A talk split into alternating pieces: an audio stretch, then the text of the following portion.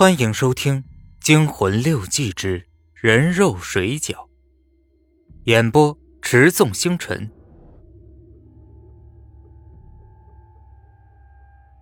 黄老汉夫妇两人茫然的谢过庙主，一路上心事重重的回到家，两人都一言不发。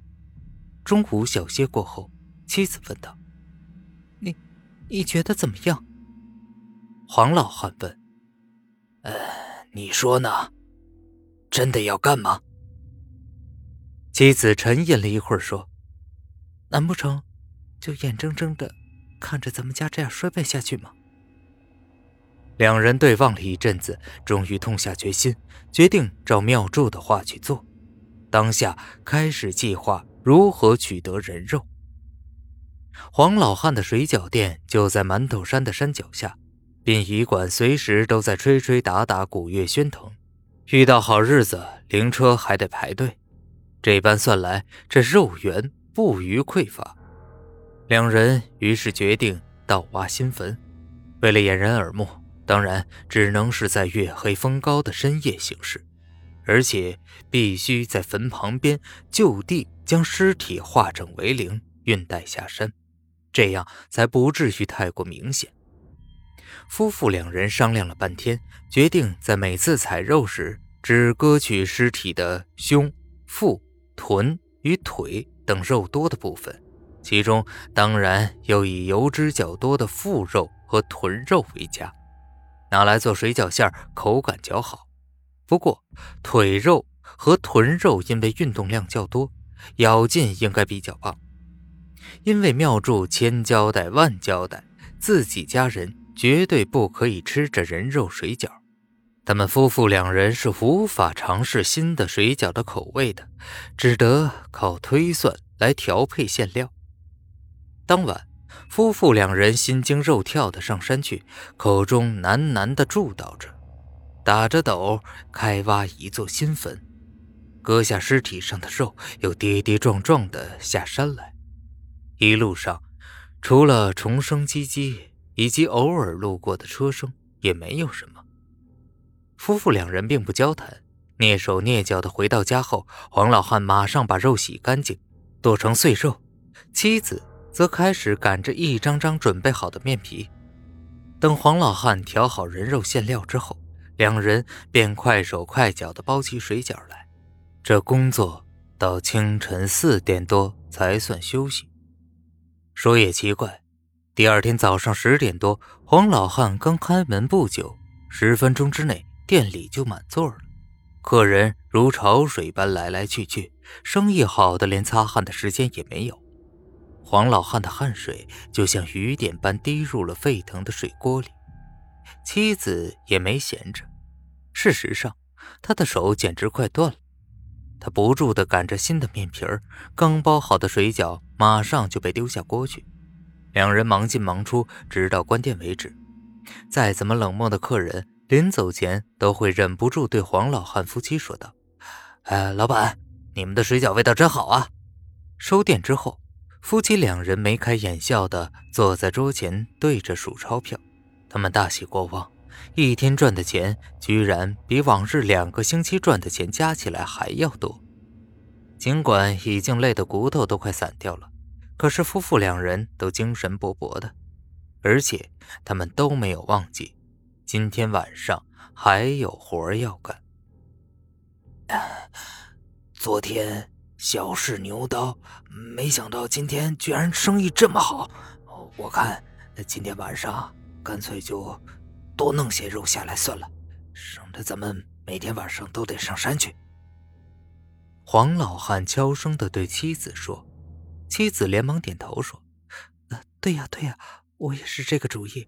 而且啊，今天是个好日子，呃，可采的肉应该比较多，采过来放在冰柜里也能用上个两三天，嗯，省点事儿好。”夫妇两人于是又上山去了。就这样，自从黄老汉开始卖人肉水饺之后，生意就好的令人不敢相信。夫妻两人喜出望外。已见暮色的身躯也仿佛枯木逢春，精力旺盛，再怎么工作都不以为意。短短一个星期就赚到了一笔可观的财富。不仅如此，黄老汉水饺的名气居然像野火燎原般一传十，十传百，甚至远在基隆、桃园的饕客都慕名而来。客人太多，店面不够大，就得排队等候。人潮、车潮如此汹涌，经过的路人多以为是某达官要出殡了。等到发现了是家毫不起眼的水饺店时，总不免目瞪口呆。这天清晨，黄老汉夫妇都还在沉睡中，他们的小儿子已经起身准备上学了。夫妇俩的大儿子现在念国小六年级，小儿子在国小四年级。两个孩子年纪虽然小，可都是乖巧懂事儿。小儿子望望鼾声大作的母亲，不忍将他唤起床。他知道继父和母亲这些日子以来，每天都要忙到三更半夜，工作十分辛苦，应该让两个老人家好好休息一番。于是他自己打开冰箱，准备今天中午的便当。冰箱里没什么可吃的熟食，只有一个盘子里还装着十几个已经煮熟的水饺，或许是昨天卖剩。小儿子便将他那十个水饺装进了便当里。背起书包出门去了。第一节课上课的时候，小儿子的肚子便咕噜咕噜的叫了起来，因为没有吃早餐。他望望抽屉里中的便当盒，他心想着趁老师不注意偷偷吃一个充饥，于是风声草眼的偷偷将便当掀开一条细缝。不开还好，这一开他吓了一跳，因为从细缝中看去。发现水饺少了一个，怎么会少了一个呢？他悄悄的数来数去，嗯，今天早上放进去便当时明明有十个，可现在怎么只有九个了？小儿子觉得怪异极了，他很害怕，赶快将便当盖紧了。第二节上课时，小儿子实在饿得不得了，于是又偷偷的。打开了便当盒，从便当缝里探进去，他又愣了一下。哎，八个！他想，怎怎么八个了？刚刚数明明还有九个的，这件事实在太奇怪了。小儿子不敢再开便当了，忍着饥饿撑到中午，便拎着便当跑到哥哥的教室去，偷偷把哥哥叫了出来，把事情告诉了他。怎么会有这种事啊？当哥哥的年纪虽然大了两岁，胆子可不大。他轻轻的把便当翻开一条缝，往里头望去。呃，奇怪啊，怎么只有七个？你是不是睡昏头记错了？你只放了七个水饺进去，对不对？做弟弟的拼命否认说：“不对，不对，我真的放了十个水饺进去哦。”当哥哥的只是半信半疑，于是他又从缝里看了看到底有几个水饺，这一数就吓呆了。